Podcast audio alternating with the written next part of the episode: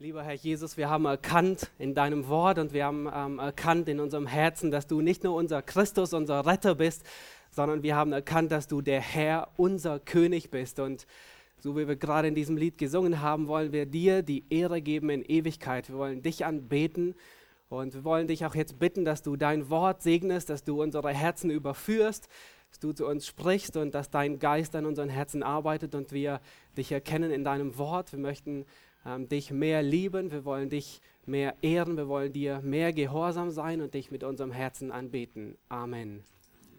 Ihr dürft Platz nehmen.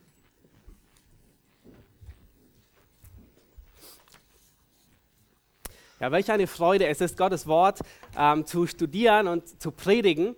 Und äh, momentan ist äh, eine KFG-Konferenz für diejenigen, die es nicht wissen, in, in äh, Großdöll, nicht weit von hier. Die läuft immer noch bis heute. Und gestern, äh, Christoph Hochmuth ist der Referent, und gestern hat er über eine Begebenheit in seinem Leben erzählt. Und ich bin überzeugt, viele von euch können diese teilen oder verstehen ihn sehr gut. Er ist ähm, sehr viel evangelistisch tätig und er war auf, einem, auf einer Fahrt zu einer Evangelisation an einem Abend. Und er versucht in der Regel immer sehr pünktlich zu sein äh, und, dann er, und, dann ist er kurz vorher noch an einem, einem Autobahngasthof stehen geblieben, hat einen Kaffee getrunken und ähm, auf einmal sieht er all die Leute um ihn herum ähm, in diesem Gasthof, alle ungläubigen Menschen. Und er war gerade davor, ähm, am Abend, am selben Abend, also in wenigen Minuten oder Stunden zu evangelisieren. Und auf einmal überfiel es ihn und er dachte, Mann, kein einziger. Alle sahen fern, sahen irgendetwas, alle waren beschäftigt oder tranken irgendetwas. Und er dachte, kein einziger unter ihnen hat, hat irgendein Interesse, ein, ein Hunger nach dem Wort Gottes. Und er berichtete gestern und er sagte, wenn es auf der Autobahn ähm, eine, eine Wendemöglichkeit gegeben wäre, er wäre wahrscheinlich gleich, er hätte umgekehrt und wäre nach Hause gefahren. Sinnlos.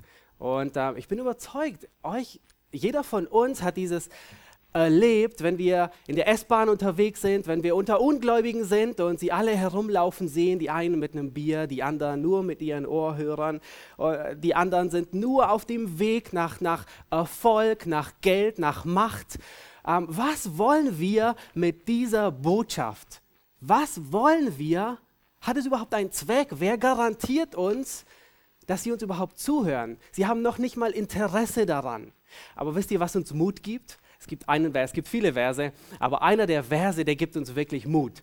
Und zwar ähm, der Vers aus Hebräer 4, Vers 12, da heißt es, und ihr kennt ihn alle sicherlich fast auswendig, aber solch ein unglaublicher Vers, dort heißt es, denn das Wort Gottes ist lebendig und wirksam und schärfer als jedes zweischneidige Schwert. wir wissen, dass der Buchstabe tot ist. Seid ihr alle einverstanden? Der Buchstabe ist tot. Habt ihr euch schon gefragt, wie kommt nun der Schreiber des Hebräerbriefes dazu, zu sagen, das Wort Gottes ist lebendig, wenn der Buchstabe doch tot ist? Wie kommt er dazu? Wisst ihr, was der einzige Grund dafür ist? Der einzige Grund, dass Gottes Wort, das wir in unseren Händen halten, lebendig ist und dass es selbst unter ungläubigen Menschen wirkt und sie zur Umkehr überführt, wisst ihr, was das ist? Es ist der Geist Gottes. Der Geist Gottes wirkt in dem Wort, durch das Wort, in und in mir, an mir, so sehr, dass das Wort Gottes mich überführt und mich zur Buße bringt. Und im Neuen Testament ist das nichts Neues. Das Wort Gottes wird immer wieder mit dem Geist Gottes in Verbindung gebracht. Und ähm, wir finden zum Beispiel im Neuen Testament, das Neue Testament lehrt, dass wir ähm, durch das Wort Gottes wiedergeboren sind. Nun, aber an einer anderen Stelle, da heißt es, dass wir durch den Geist wiedergeboren sind.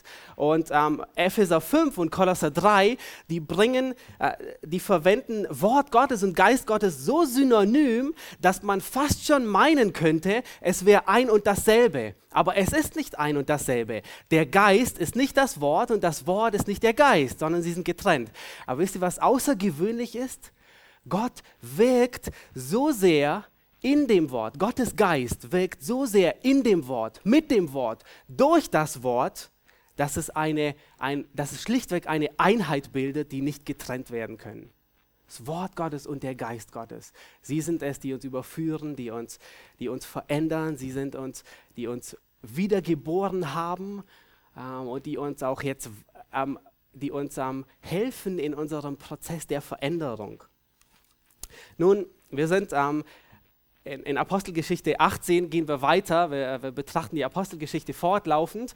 Und heute kommen wir zu einem ähm, außergewöhnlichen ähm, Ereignis. Ich, ich, meine, fast jedes Ereignis in der Apostelgeschichte ist außergewöhnlich, aber irgendwie ist jedes Kapitel so, so voller Freude und so voller, ähm, voller Kraft stecken die. Und ähm, ich möchte, dass wir heute begreifen, wie's, wie's de, wie der Dienst des Paulus in Korinth vor sich geht. Ja, ähm, wir werden ich, kurz, kurz nur wiederholen, damit ihr wisst, wo wir gerade sind in der Apostelgeschichte. Wir befinden uns auf der zweiten Missionsreise. Paulus, er hat seine zweite Missionsreise in Antiochia, mehr oder weniger kann man das als seine Muttergemeinde bezeichnen. Hier hat er angefangen und sein Ziel war es, dass er ähm, die gegründeten Gemeinden, die er mit Barnabas gegründet hat, dass er diese Gemeinden besucht und die Gläubigen stärkt. Nun, sie hatten sich dann geteilt, das wissen wir. Und dann zieht Paulus mit Silas und Timo, äh, erstmal mit Silas, diesmal nicht über Schiff, sondern diesmal landeinwärts durch diese ganze Städte, Derbe, Lystra und Iconium. Und unter anderem nimmt er einen neuen, ähm, einen neuen ähm, Jünger mit, der nimmt ähm, Timotheus mit auf die, auf die, ähm, auf die Missionsreise. Und sie planen weiterzugehen. Also sie hatten erstmal so weit evangelisiert auf der ersten, aber nun planen sie weiterzugehen und sie planen sehr wahrscheinlich, sie, sie, planen in den Norden zu gehen, sehr wahrscheinlich nach Ephesus, weil es eine riesige Stadt war. Aber es heißt, dass der Heilige Geist es ihnen verwehrt hatte und sie konnten nicht dahin. Wir wissen nicht wie, aber der Heilige Geist hat es ihnen nicht gewährt. Und dann heißt es, dass Lukas sagt, dass sie dann Richtung Schwarzes Meer nach in Norden gehen wollten. Und der Heilige Geist hat es ihnen wieder verwehrt. Wir wissen nicht wie, aber er hat es ihnen verwehrt. Und der einzige Weg, der offen bleibt, ist hinüber nach Troas. Und in dieser, in dieser ähm, Stadt in Troas, da hat Paulus bei Nacht eine Vision und ein Mann aus Mazedonien, Mazedonien ist dieses Gebiet hier, das ist ähm, ähm, Europa, ähm, ein Mann aus Mazedonien spricht zu ihm und sagt, komm herüber und hilf uns. Und als Paulus das sah, verliert er keine Zeit. Das heißt nämlich, dass in Troas auch eine offene Tür war, aber sie gehen dann weiter nach Philippi und das war ihre erste Stadt auf ähm, europäischem Boden, in der sie evangelisiert haben. Und ihr kennt die Geschichte, wir hatten das in Apostelgeschichte 16. Ähm, sie finden da keine Synagoge, sie gehen zum Fluss, wo sie, wo sie vermuten, dass ähm, gottesfürchtige Menschen sind. Und Gott tut einer Frau, einer Purpurhändlerin, das Herz auf und sie bekehrt sich. Und Paulus, er, er, er predigt und lehrt viel und ähm, die ganze Zeit folgt ihnen eine wahrsagende Magd. Ähm, und sie redet eigentlich die Wahrheit, aber Paulus will nicht das Zeugnis eines Dämonen annehmen und er, und er treibt diesen Dämon aus. Und als die Herren dieser Frau sehen, dass sie nun keinen Profit mehr aus ihr machen können, ähm, da lassen sie Paulus und Silas geißeln und schlagen sie und, und lassen sie ins tiefste Gefängnis, ins Mittaste in den Stock einsperren, dass sie ja sicher sind. Aber Gott, der, der, wirklich, der wirklich etwas plant, in, auf dieser Missionsreise. Er lässt bei Mitternacht lässt er ein Erdbeben ähm, entstehen und alle, alle, alle, alle Türen, alle Riegel springen auf. Und der Kerkermeister, er ist kurz davor, sich das Leben zu nehmen, aber Paulus hält ihn davon ab und er tut Buße. Und er sagt diese gro dieses großartige Wort, das wir uns eigentlich von jedem Menschen erhoffen, der in die Gemeinde kommt. Er sagt, was muss ich tun, um gerettet zu werden? Und ich hoffe, dass jeder von euch das, dies begriffen hat und gesagt, was muss ich tun, um gerettet zu werden? Ich will gerettet werden. Und dieser Mann, er sagt es und er kommt zu der Erkenntnis der Wahrheit und er wird gläubig an den Herrn Jesus Christus. Nun, und dann, und dann geht es weiter. Ja, sie müssen sofort die Stadt verlassen. Ähm, sie stärken noch die Gemeinde und dann gehen sie weiter über Amphipolis nach Thessalonich. Und das heißt dort in Thessalonich, dass sie an drei Sabbaten predigten, also Paulus.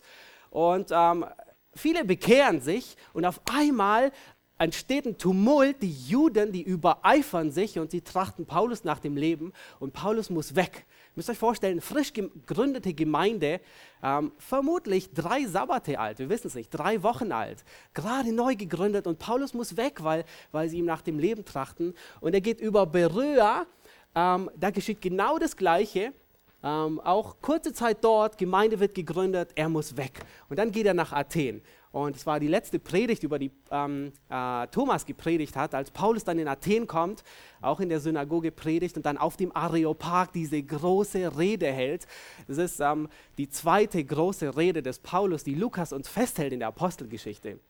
Nun, und, ähm, und, und, dann geht es weiter. Und ähm, lasst uns aufschlagen, Apostelgeschichte 18, unser Kapitel, das wir heute jetzt durchgehen werden. Und lasst uns die ersten Verse lesen, den ersten Vers beziehungsweise, da heißt es, danach schied er von Athen und kam nach Korinth. Also Paulus ist jetzt auf dem Weg von Athen nach Korinth.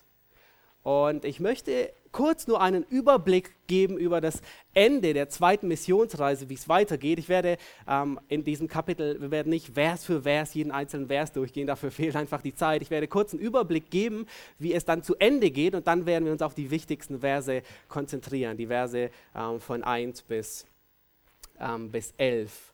Ähm, aber Paulus ist dann in ähm, in, in Korinth. Er trifft hier zwei Juden, Aquila und Priscilla, die aus, aus Rom gekommen sind und er ist selben Handwerkes und er arbeitet mit ihnen.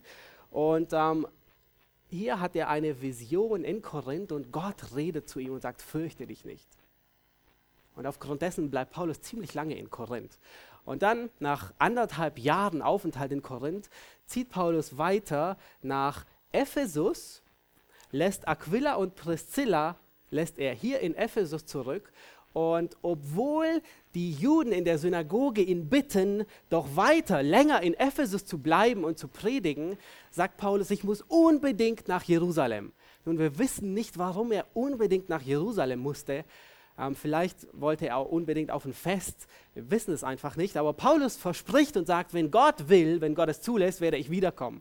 Und Paulus reist dann ab von Ephesus und er geht erstmal nach Caesarea, hier war der Hafen, und dann von Caesarea heißt es in unserem Text, er zog hinab, steht nicht ausdrücklich Jerusalem, aber ähm, wir wissen, dass er hin, äh, hinauf nach Jerusalem zieht, weil er sagt, ich muss unbedingt nach Jerusalem gehen. Und dann heißt es, er zog hinauf und danach zog er wieder zurück nach Antiochia, seiner Heimatgemeinde, wo er eigentlich herkam.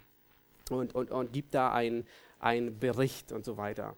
Nun, wenn man dieses Kapitel oberflächlich liest, ähm, wird man die Umstände, unter welchen Paulus in Korinth ist, nicht so schnell feststellen. Und eigentlich hat man, wenn man, wenn man ein Bild von Paulus hat, denkt man immer, Paulus ist ein, ein wirklich ein, ein, ein ähm, sehr motivierter, ähm, ähm, hingegebener, ein, ein, immer ein Mann voller, voller Tatendrang, ein Mann mit Elan, der, äh, und, und das war er auch. Aber wenn man das Kapitel oberflächlich liest, dann stellt man gar nicht fest, wie es eigentlich Paulus ging, als er hier in Korinth war. Und das ist das Thema, um das es heute, um, das ist die Botschaft, um die es heute Morgen ging. Wir wollen uns anschauen, wie Paulus den Dienst, den er ausführt in Korinth, wie er den ausführt. Und eins vorweg, er tut ihn nicht in Macht und nicht in Kraft, sondern in der, in der größten Schwäche vermutlich, die er je kannte in seinem Leben. In der tiefsten, in der, in der bedrängsten Zeit vermutlich, die er je hatte, in dieser Zeit ist er in Korinth. Und ähm, wir werden heute Morgen sehen, dass Paulus äh, zu dieser Zeit, in der er in Korinth ist, und man erkennt es wirklich nicht, wenn man oberflächlich liest, aber ich werde im Verlauf euch zeigen und durch einige Stellen aufzeigen und beweisen, dass Paulus in dieser Zeit so niedergeschlagen war, wie vermutlich selten in seinem Leben. Er war völlig am Boden. Aber wir werden sehen, dass diese Schwachheit, diese, diese Niedergeschlagenheit ihn nicht davon abhält, seinen Dienst auszuführen. Ihr kennt alle diese, diesen Vers, diesen wunderbaren Vers, den Paulus schreibt, und das ist auch das Thema der Predigt, so habe ich die, die, die äh, Predigt betitelt, ähm, wo Paulus sagt, meine Kraft ist in den Schwachen mächtig. Und ausgerechnet diesen Vers schreibt er den Korinthern und vermutlich hat er in Korinth dieses erlebt. Die, die, die, eine der größten Niederlagen und, und, und Schwächen, die er in seinem Leben hatte. Nun, lasst uns ähm, anfangen mit, ersten, mit, dem ersten Vers. Da heißt es, danach schied er von Athen und kam nach Korinth.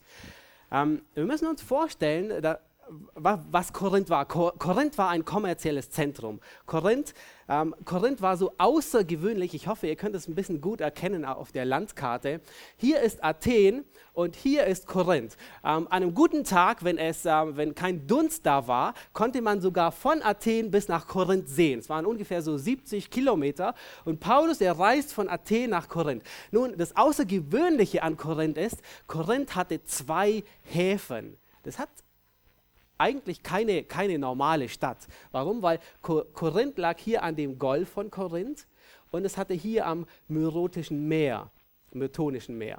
Und es hatte zwei Häfen. Nun, das Besondere dabei ist, ähm, die Seereise um diese, um diese Halbinsel, diese Peloponnese genannt, und das Kap, das heißt Malea, die war so gefährlich, es waren so viele Klippen und Winde und Stürme und die hatten kein Navigationssystem und die hatten kein äh, motorbetriebene ähm, äh, Ruder, äh, sondern sie hatten einfach nur Segel. Die war so gefährlich, dass unter den Seeleuten sagte man, wer, wer um das Kap Malea segelt, der muss vorher sein Testament gemacht haben.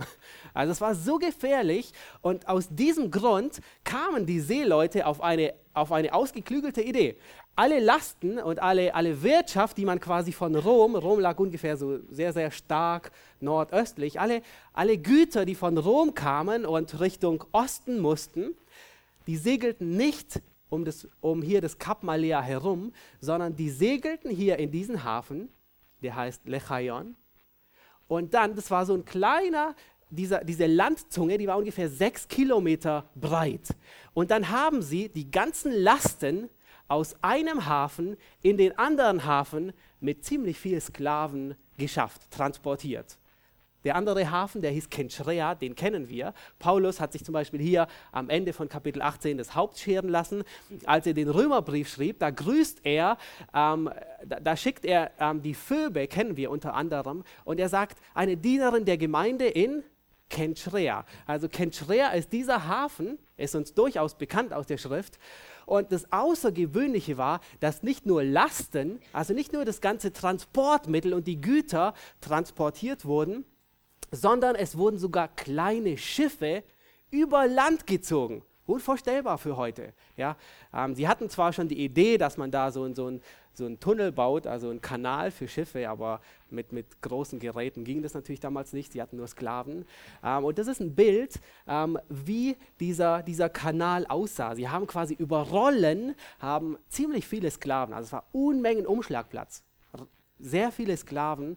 Über Rollen haben sie sogar kleine Schiffe von einem Hafen in den anderen Hafen transportiert. Und es war billiger, es war schneller, es war nicht so gefährlich und offensichtlich war das ziemlich lukrativ, denn ähm, Korinth hatte so eine riesige Population. Also sie hatten, ähm, man schätzt ungefähr 200.000 Bewohner lebten damals zur Zeit als Paulus in Korinth. Das waren 20 Mal mehr wie in Athen.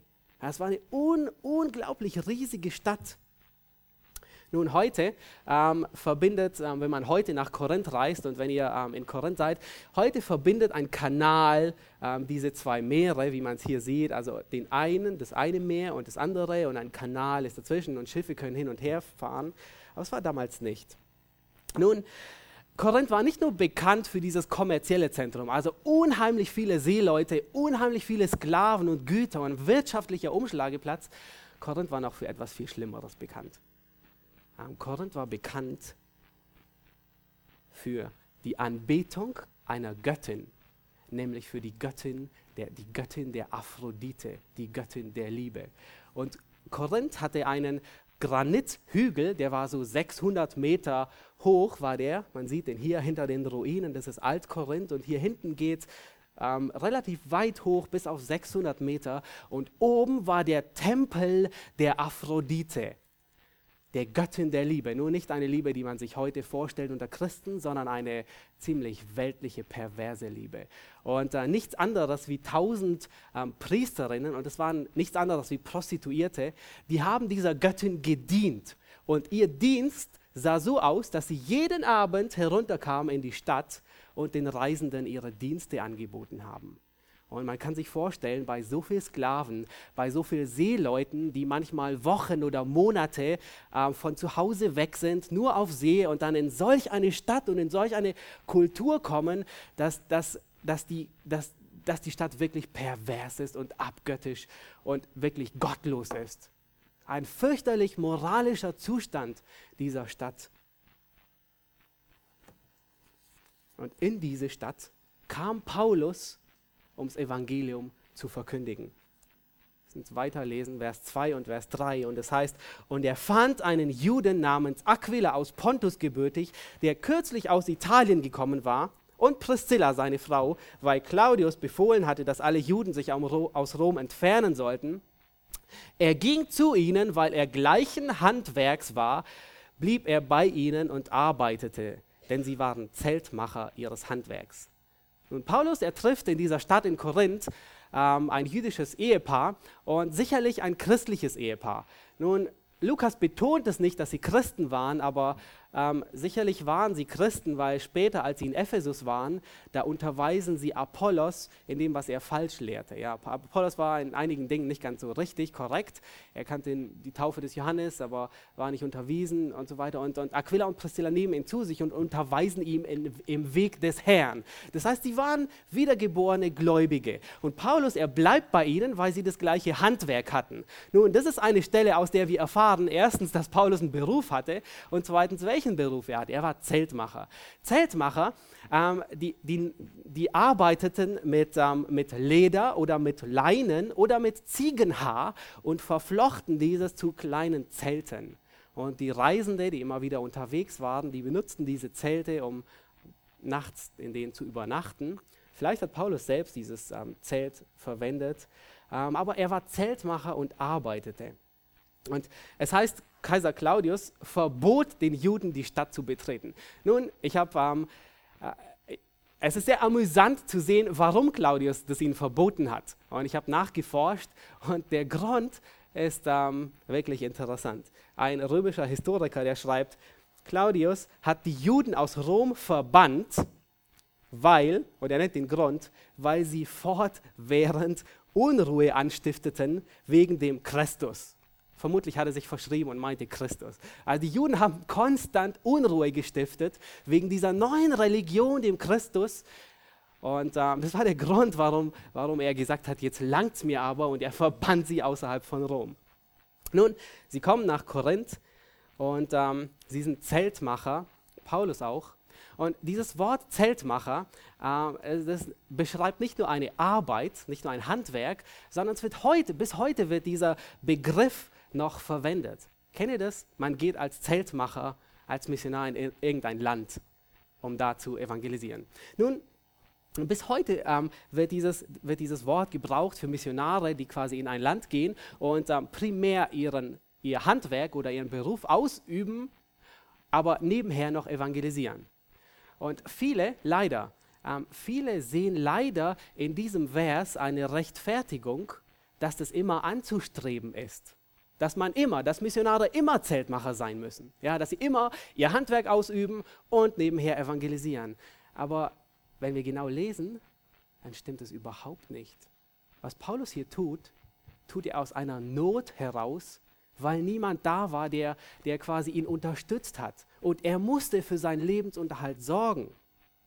Paulus tat es nicht, weil er, weil das sein Ideal war, jemand beschäftigt sich, ja, jemand evangelisiert und, und, und, und arbeitet und, und so weiter, sondern er war vielmehr dazu gezwungen. Silas war nicht da, Timotheus war nicht da und keine Gemeinde hatte ihn momentan ähm, hier in Europa, in diesem neuen Teil unterstützt. Der Gemeinde in Korinth schreibt er, und hier, und wir wissen, dass Paulus sich im zweiten Korintherbrief immer wieder rechtfertigt hat. Ja? Er muss sich als Apostel rechtfertigen, er muss sich für alles rechtfertigen, was er tut. Und den Korinthern schreibt er, und er sagt, und hier sehen wir, dass Paulus es nicht als sein Ideal ansieht, Zeltmacher zu sein und das Wort zu verkündigen, aber er musste es tun, weil niemand für ihn sorgte. Und er schreibt, andere Gemeinden habe ich beraubt, indem ich Lohn nahm zum Dienst an euch. Und als ich bei euch war und Mangel litt, fiel ich niemand zur Last, denn meinem Mangel halfen die Brüder ab, die aus Mazedonien kamen, und ich hielt mich in allem, sodass ich euch nicht zur Last fiel und werde mich nicht so halten. Das heißt in anderen Worten, ähm, Paulus sagt, als er in Korinth war, hatte er Mangel. Niemand sorgte für ihn. Und er wollte der Gemeinde nicht zu Last fallen. Deswegen arbeitete er. Aber er sagt auch, dass die Brüder, die aus Mazedonien kamen, und wir werden nachher sehen, das war ähm, die Ankunft von Timotheus und von Silas, die brachten Geld mit ähm, von einer unterstützenden Gemeinde.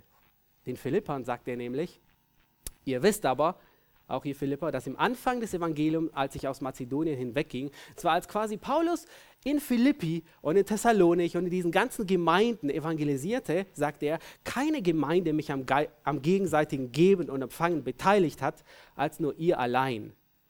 Und dann sagt er, ihr habt mir nicht nur einmal, sondern zweimal habt ihr mir schon geschickt. Einmal sogar nach Thessalonik, also gleich in die nächste Stadt. Wir sehen also, dieser, was man heute so gern unter dem Beruf Zeltmacher versteht, ist nicht etwas, was anzustreben ist, sondern es ist leider etwas, was aus Not geschieht, ja. Und lasst uns vielmehr in unseren Gemeinden dafür sorgen, die, die, die Menschen, die evangelisieren, die, ähm, die wirklich hinausgehen und Gottes Wort verkündigen, lasst uns für sie sorgen in dem Sinne, dass sie nicht gezwungen werden, dass sie nicht in Mangel sind und gezwungen werden zu arbeiten, um das Wort zu vernachlässigen. Es ist nicht ein Ideal, das angestrebt werden soll, sondern es geschah leider aus einer Not. Und es ist wichtig, das zu erkennen, weil viele sagen, oh, dieses ähm, muss immer so sein. Nun, aber das ist nicht das Hauptziel. Jetzt kommen wir eigentlich zu dem Eingemachten. Kommen zu dem, zu dem Kern des, de, die, dieses Kapitels. Und damit wir verstehen, welche ungeheure Bedeutung die nächsten Verse haben in unserem Kapitel, also die Verse 4 und 5 und so weiter, um zu verstehen, wie wichtig diese Verse ist, müssen wir verstehen, was vor sich geht. Paulus, er kam nach Korinth, aber er war niedergeschlagen, er war zerrüttet, er war fertig, er war in Schwachheit wie nie zuvor. Den ähm, Paulus, er war ein bedrückter und niedergeschlagener Diener. Woher wissen wir das? Er schreibt den Thessalonichern, schreibt er, in 1. Thessalonicher 3, Vers 1, Deshalb, da wir es nicht länger aushalten konnten, beschlossen wir allein in Athen zurückzubleiben, weil wir es nicht länger aushielten. In Vers 5 sagt er, ähm, um euren Glauben zu erfahren, ob nicht etwa der Versucher euch versucht habe und, eure Ar und unsere Arbeit vergeblich gewesen sei. Nun, Paulus, er hatte diese Gemeinden hier evangelisiert und ich hatte am Anfang bei der Wiederholung gesagt, in der Gemeinde in Thessalonik war er vermutlich nur drei Wochen, sehr kurz. Gemeinde gegründet, es kam ein Aufstand und er musste weg. Er kam nach Berüa, hat eine Gemeinde gegründet. Die wollten, die waren sehr wissbegierig, aber dann kamen die Juden aus Thessalonik ähm, und die machten wieder einen Aufstand und Paulus musste weg und er ging nach Athen. Und ähm, diese drei Gemeinden, also zumindest von denen wir wissen, Philippi, ähm, Thessalonik und Beröa, Paulus hatte unglaubliche Angst um diese Gemeinden. Sie waren frisch gegründet, frisch ins Leben gerufen und er musste weg. Und da war eigentlich niemand da, der, der sie weiter unterwiesen hat. Und Paulus hatte solche, er fürchtete so sehr, dass die Gemeinden wieder zurückgehen, dass sie nicht Bestand haben, dass er sagt, oh, ich bleibe lieber allein in Athen und ich schicke, und ich schicke meine Mitarbeiter Silas und ähm, Timotheus zurück, dass sie sich um sie kümmern. Und er litt furchtbare ähm, Bedrängnis um diese Gemeinden. Aber das war nicht alles. Paulus, er er war nicht nur allein in Korinth, er musste nicht nur für seinen Lebensunterhalt zwangsweise sorgen, ähm, er hatte nicht nur Furcht um die Gemeinden, es ging ihm noch viel schlimmer. Noch viel, viel schlimmer. Und ich möchte euch bitten, 1. Korinther 2, Vers 3 aufzuschlagen. Das ist, das ist die wichtige Stelle in diesem Zusammenhang, um zu begreifen, in welchen Umständen Paulus in Korinth war. 1. Korinther 2, Vers 3. Da sagt Paulus, ich war bei euch in Schwachheit und mit Furcht und vielem Zittern. Das beschreibt den Zustand, in dem Paulus das Evangelium hier nach Korinth bringt. Und Paulus sagt, ich war bei euch in Schwachheit und Furcht und Zittern.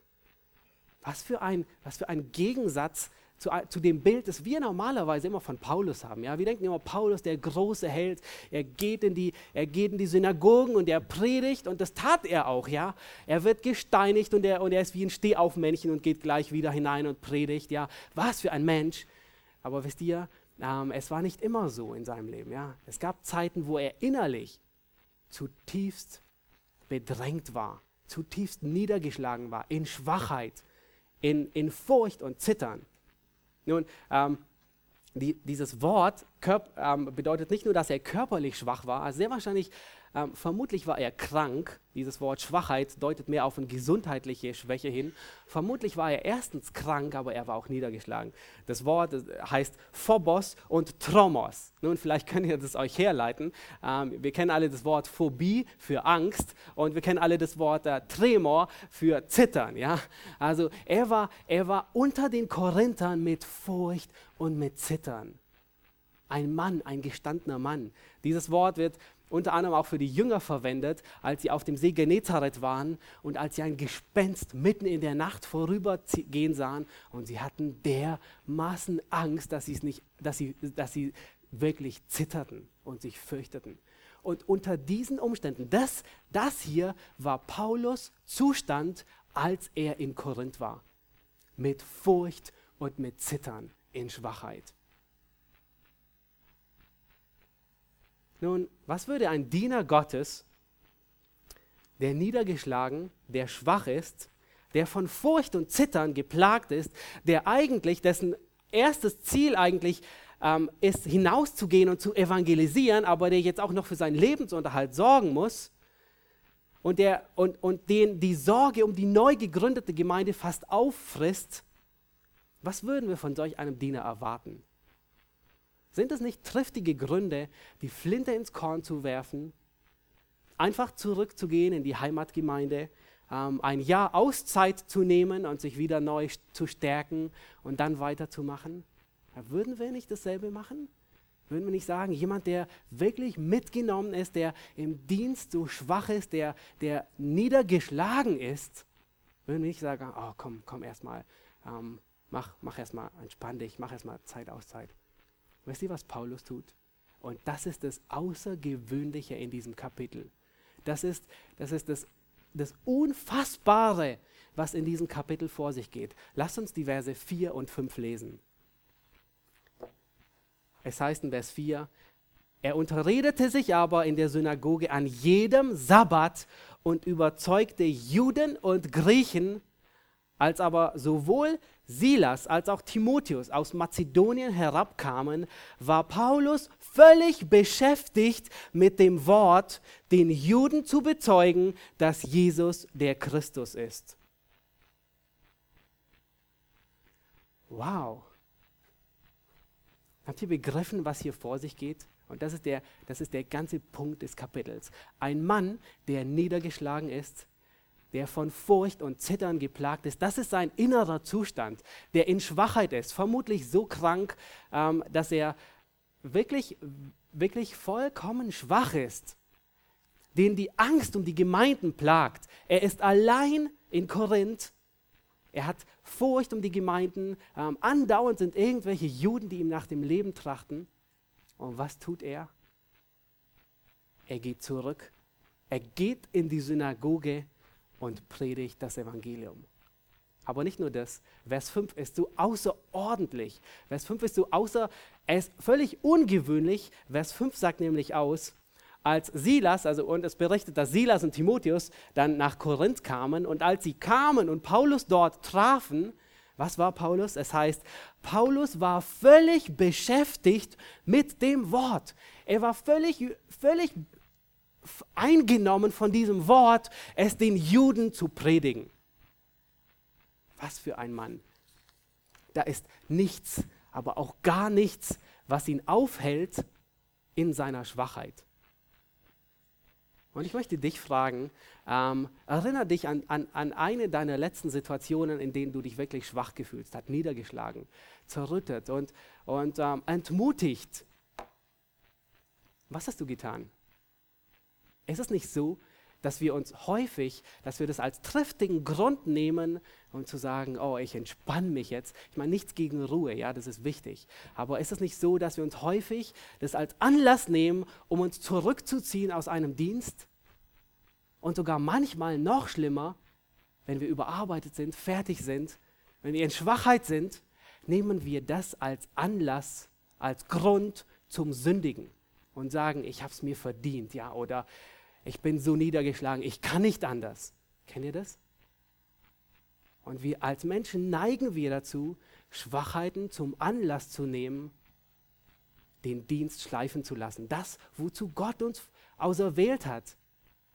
Und wir sind nicht mehr Zeugen. Und schlimmer noch, wir nehmen es als Anlass manchmal, um zu sündigen.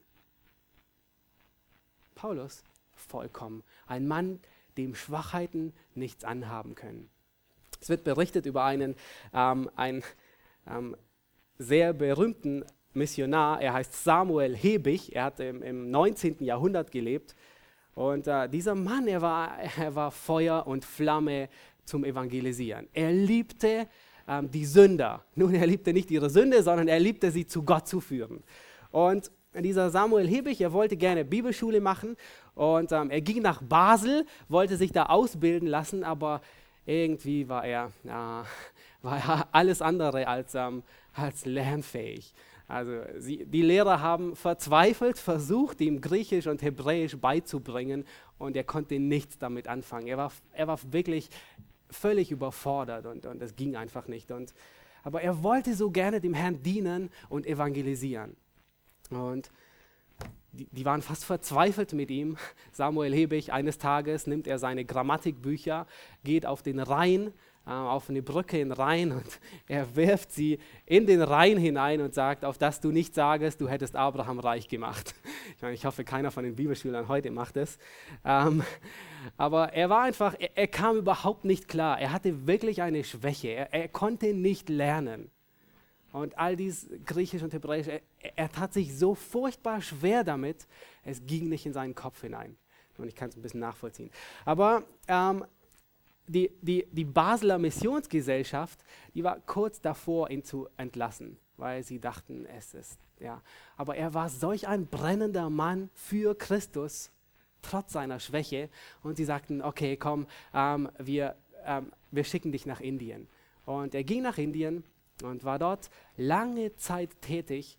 Und ähm, er hatte Schwierigkeiten mit der Sprache zu lernen und ähm, deswegen ähm, arbeitete er nicht unter Indern, sondern er arbeitete unter Engländern, unter der Besatzungsmacht von Indien. Und er wurde ein außergewöhnliches Werkzeug Gottes, unter den Soldaten, unter den britischen Soldaten eine Erweckung hervorzurufen, vor allem unter Offizieren. Unglaublich. Er, hatte, er war ein Mann solcher Schwäche, er konnte nicht lernen. Ja, seine Lehrer verzweifelten fast über ihn. Ähm, sie wollten ihn kündigen, sie waren kurz davor, ihn zu kündigen. Ähm, aber er zieht nach Indien und er ist in seiner Schwachheit ein außergewöhnliches Werkzeug in Gottes Hand. Er ließ sich nicht abhalten von seiner Schwäche.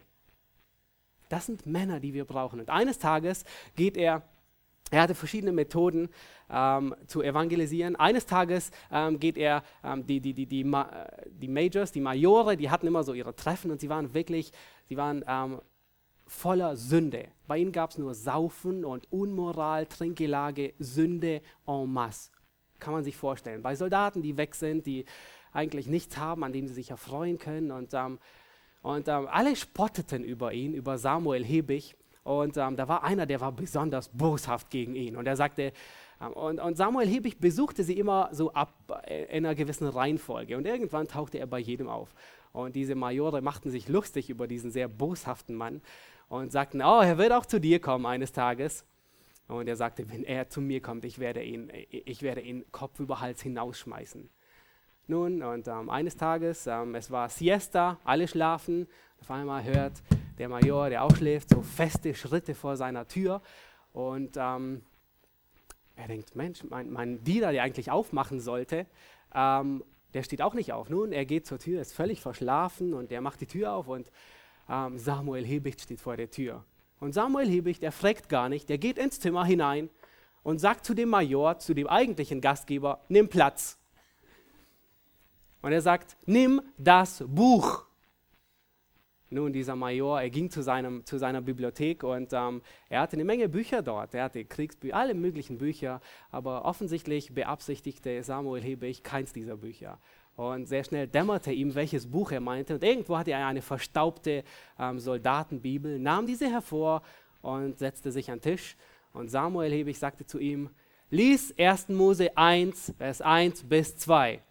Und dieser, dieser Major, ihr müsst euch vorstellen, ein, richtiger Kriegsmann, er ist vollkommen, er, nichts konnte er sagen. Er schlägt 1. Mose 1, Vers 1 auf ähm, und er liest und sagt, im Anfang schuf Gott die Himmel und Erde und die Erde war wüst und leer und Finsternis war über der Tiefe und der Geist Gottes schwebte über den Wassern.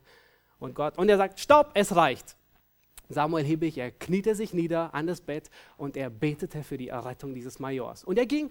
Die ganze Unterredung war vielleicht zehn Minuten oder noch kürzer. Und er ging weg. Und die, dieser Major war vollkommen, er, war, er, war, er konnte es gar nicht fassen. Eigentlich wollte er ihn Hochhaus hinweg rausschmeißen.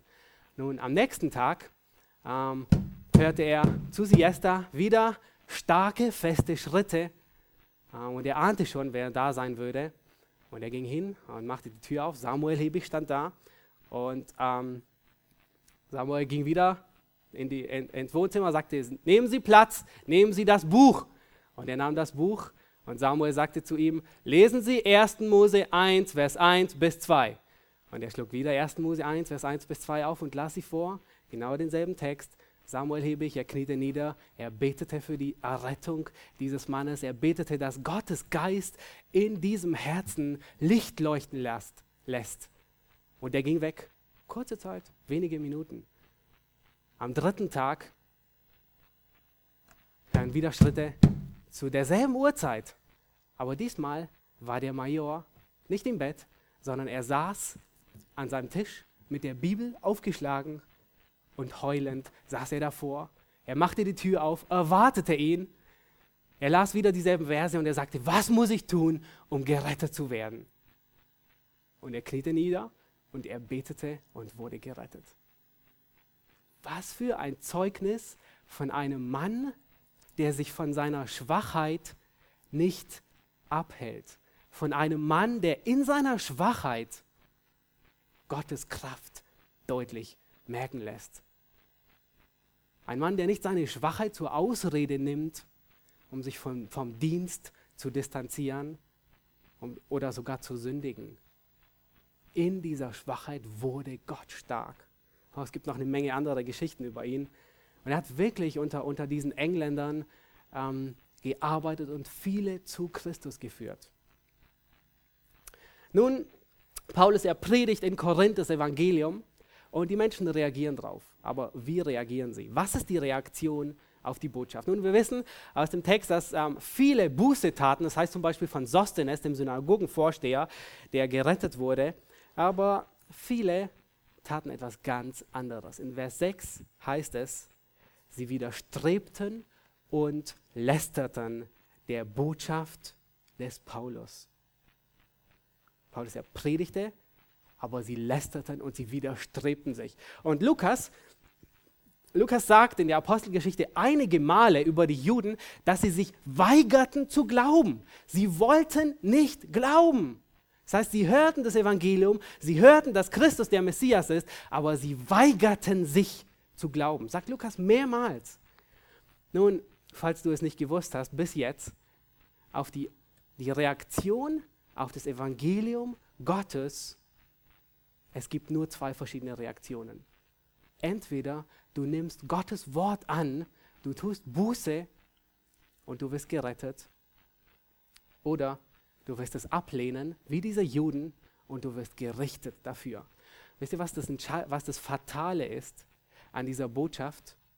Wer das Evangelium ablehnt, wer das Wort Gottes ablehnt, der lehnt nicht die Botschaft von Paulus an, der lehnt nicht unsere Botschaft an, sondern er lehnt die Botschaft Gottes ab. Er lehnt den Urheber ab, den, der spricht.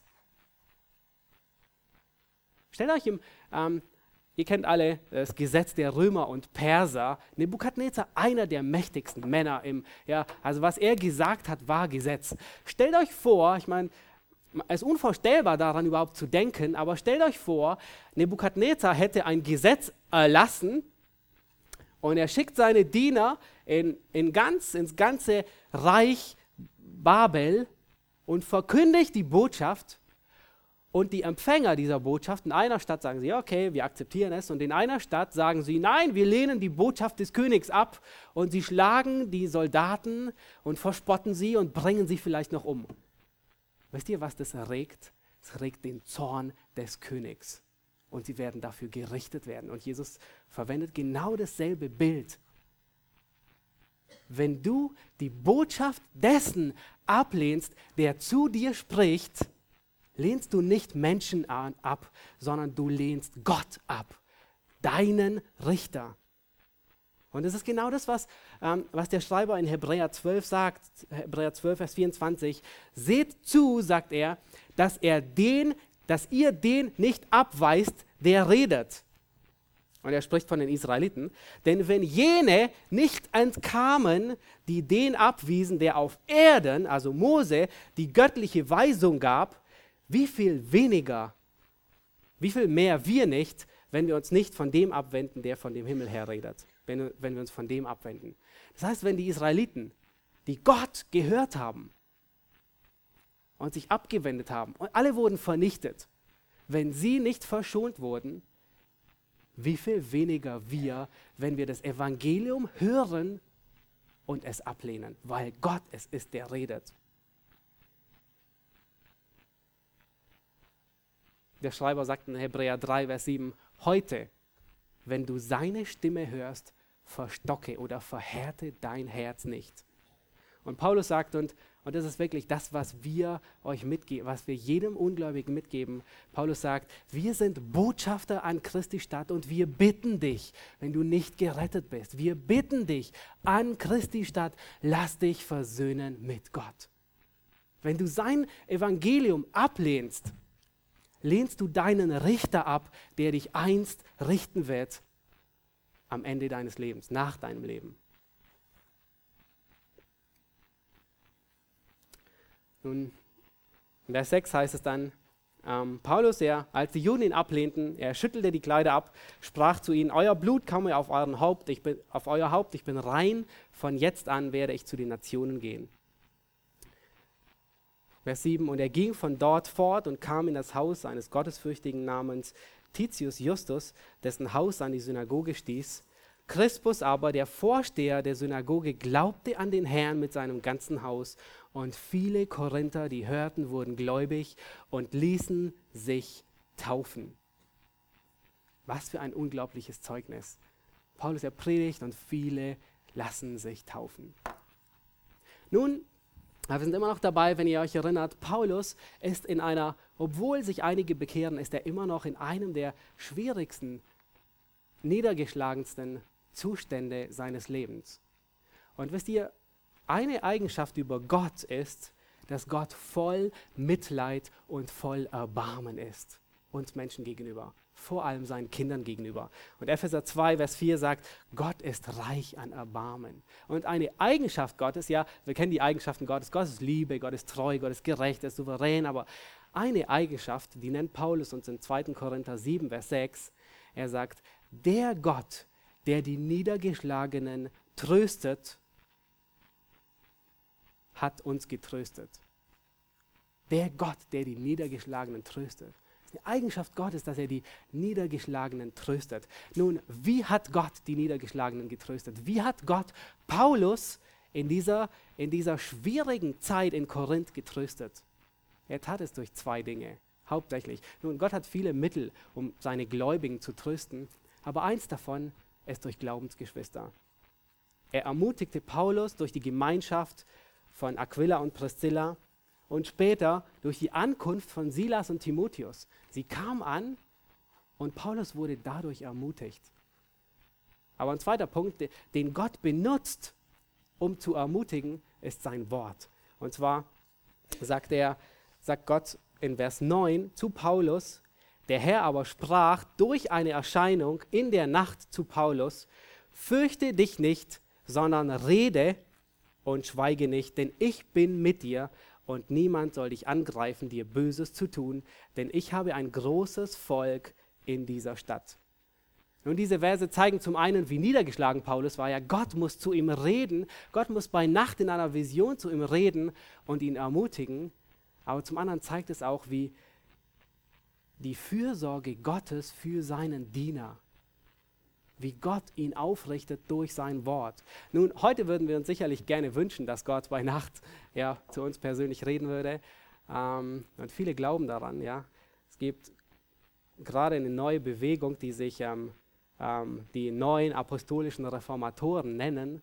Und ähm, die sagen, also seit 2001 wäre ähm, das zweite Zeitalter der Apostel, ähm, hätte das zweite Zeitalter der Apostel begonnen.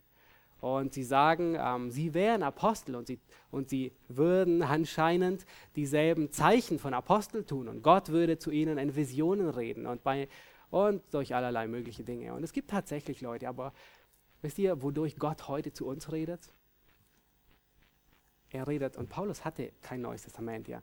Er redet durch sein Wort, durch sein geschriebenes Wort zu uns. Und er ermutigt uns durch sein Wort. Nun wisst ihr, was, was dann vor sich geht? Als nächstes heißt es in Vers 11, und er hielt sich ein Jahr und sechs Monate auf und lehrte unter ihnen das Wort Gottes. Ähm, es gibt nur zwei Orte, werden genannt, an denen Paulus sich extrem lange aufhielt und evangelisierte. Das ist der erste Ort, ist Korinth, anderthalb Jahre. Der zweite Ort ist Ephesus, da war er drei Jahre lang, hielt er sich auf und predigte das Evangelium. Nun aber, was tut ein Evangelist, wenn er anderthalb Jahre an demselben Ort ist? Und wir sehen bei Paulus, er predigt das Wort Gottes. Und hier sehen wir ähm, die, die Priorität des Wortes Gottes im Leben von Paulus. Wir sehen, welchen, welchen Stellenwert Gottes Wort für ihn hat. Er, windet, er widmet anderthalb Jahre seines Dienstes, was? nur der Verkündigung des Wortes Gottes. Das ist, das ist die Zentralität, die Priorität des Wortes bei Paulus. Er tut nichts anderes in der Gemeinde, wie anderthalb Jahre unter ihnen zu lehren und zu lehren und zu lehren. Und wisst ihr warum? Warum er das tut? Er kennt die Macht des Wortes Gottes. Er wusste, er weiß es, dass das Wort Gottes lebendig und mächtig und schärfer als jedes zweischneidige Schwert ist. Dieser tote Buchstabe, der, wir wissen, Buch ist tot in sich, aber dieses Wort Gottes hat Kraft und es ist lebendig, weil Gottes Geist durch es wirkt und in ihm wirkt.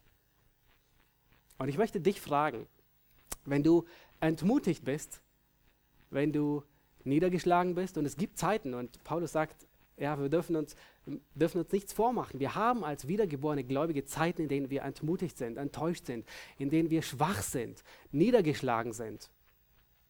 Willst du ermutigt werden? Oh, absolut, jeder will ermutigt werden. Und, Gott benutzt hauptsächlich zwei Dinge. Er benutzt Geschwister, Glaubensgeschwister und er benutzt sein Wort. Frage ist nun, welche Priorität hat das Wort in deinem Leben? Wie willst du ermutigt werden, wenn du Gottes Wort gar nicht liest? Und wenn du dich gar nicht beschäftigst mit Gottes Wort, wenn du gar nicht studierst Gottes Wort, wenn du nicht im Wort Gottes lebst, quasi ähm, wirklich dich umgibst vom Wort Gottes, wie willst du ermutigt werden? Wie willst du wachsen? Es geht nicht. Und Paulus erkannte das.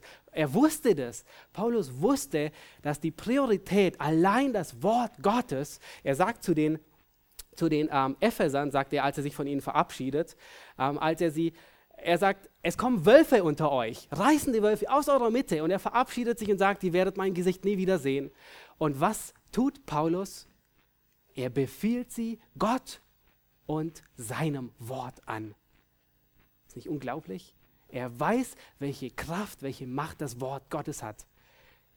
Es verändert uns, es gebiert uns von neuem. Wir werden durchs Wort Gottes geboren, wiedergeboren. Es verwandelt uns. Und er sagt, Paulus sagt, nun vertraue ich euch Gott an und dem Wort seiner Gnade, das die Kraft hat, aufzubauen und das Erbe auszuteilen an alle, die geheiligt worden sind. Also das Erbe auszuteilen bedeutet, bis an den Tag, wo du stirbst und Jesus wiederkommt und die Gemeinde zu sich nimmt. Das heißt, das Wort Gottes hat die Kraft, uns aufzuerbauen bis zu diesem Tag. Und das ist der Grund, warum das Wort Gottes so wichtig ist. Und lasst uns nie vergessen, Paulus, er tut nichts anderes, als Wort Gottes zu predigen. Die Priorität ist so hoch für ihn, dass das das Wichtigste ist, was er tut in seinem Dienst. Und ich möchte euch wirklich Mut machen, das Wort Gottes bei euch als höchste Priorität zu sehen. Studiert es, lest es, nehmt euch Zeit dafür. Es ist das Wort Gottes, das uns ermutigt. Es ist das Wort Gottes, das uns korrigiert. Es ist das Wort Gottes, das uns ermahnt. Es ist Gottes Geist, der durch das Wort in uns Veränderung bewirkt. Nun und dann kommt ähm, ein Absch Abschluss. Ähm, Lukas erwähnt noch etwas Außergewöhnliches. Und zwar, ich habe mich, ähm, hab mich gefragt, vielleicht tut ihr das auch, ich meine, ich hatte viele Fragen an die, beim Vorbereiten an diesen Text, aber eine der Fragen war, warum gebraucht Lukas von anderthalb Jahren Dienst, also von 18 Monaten Dienst, ausgerechnet so viel Platz für die Verteidigung vor dem, ähm, vor, vor, äh, äh, der, für die Verteidigung der Juden vor Gaius. Das heißt, ähm, äh, Gallion, Entschuldigung. Vers 12, als aber Gallion Prokonsul von Achaia war, traten die Juden einmütig gegen Paulus und, und schleppten Paulus vor den Gerichtshof. Ich habe gefragt, warum verwendet Lukas? Und Lukas ist sehr ausführlich darüber. Ich meine, von 18 Monaten Dienst gab es da nichts Wichtigeres, als ausgerechnet hier ähm, diese Begebenheit, ähm, wie die Juden quasi ähm, Paulus loswerden wollen und ihn vor Gall, äh, Gallius, äh, Gallion bringen. Und wisst ihr, ähm, was es, warum Lukas das tut. Ich denke, der Schlüssel, das Verständnis dafür ist der Kontext. Kontext ist natürlich immer die wichtigste Regel im, im, in der Hermeneutik, aber wenige Verse voraus sagt Gott, niemand wird dir Schaden zufügen, zu Paulus. Muss euch vorstellen, Paulus ist so niedergeschlagen und Gott sagt zu ihm, niemand wird dir Schaden zufügen. Und was Lukas jetzt tut in den folgenden Versen ist, er beschreibt, wie Gott seine Versprechen hält, wie Gott die Verheißung umsetzt. Niemand schadet Paulus. Auch wenn sie ihn zum Gericht schleifen, auch wenn sie ihn verklagen und ihn loswerden wollen, Gott hält seine Verheißung. Und das heißt wörtlich, ähm, dass sie ihn zum Rema schleifen. Ähm, und ähm, wer heute nach Korinth reist, und ich, ähm, wer nach Griechenland ist, ich würde euch wirklich empfehlen, nach Korinth zu reisen. Man kann dort in Altkorinth ähm, durch die Stadt laufen und sich vorstellen, hier war Paulus. Ja? Ähm, und es gibt tatsächlich ähm, einen Platz, der heißt Rema. Und es ist der Ort, an dem Paulus von den Juden geschleift wurde. Vor das Tribunal, vor den Richterstuhl. Und heute sieht es so aus, ihr kennt alle sicherlich dieses Gesicht, äh, Mike Abentroth oder viele von euch. Ähm, er ist vor dem Richterstuhl aber allerdings mit Sonnenbrille und Kamera. ähm, so sieht es heute aus, ja. Ähm, er ist, Paulus wurde, man kann heute noch sehen, wohin Paulus geschleift wurde. Aber die Bedeutung ist vielmehr, ähm, Lukas macht deutlich, dass Gott seine Verheißung erfüllt.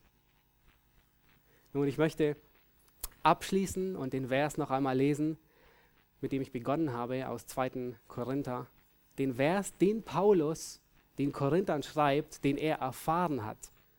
Und vermutlich, wir wissen es nicht mit Sicherheit, aber es kann gut sein, dass er von dieser Situation in Korinth erlebt hat, an die er gerade schreibt.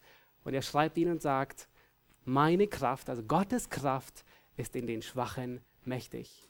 Das bedeutet nicht, dass wir uns in unseren Schwachheiten auf einmal stark fühlen. Es bedeutet nicht, dass wir auf einmal denken, ja, äh, niemand kann uns schaden, wir sind die Helden. Nein, nein, das heißt wahrscheinlich, dass wir uns weiter schwach fühlen, aber das heißt, dass Gottes Kraft in uns wirkt. Dass Gottes Kraft durch uns wirkt. Amen. Lass uns aufstehen und ich möchte zum Schluss beten.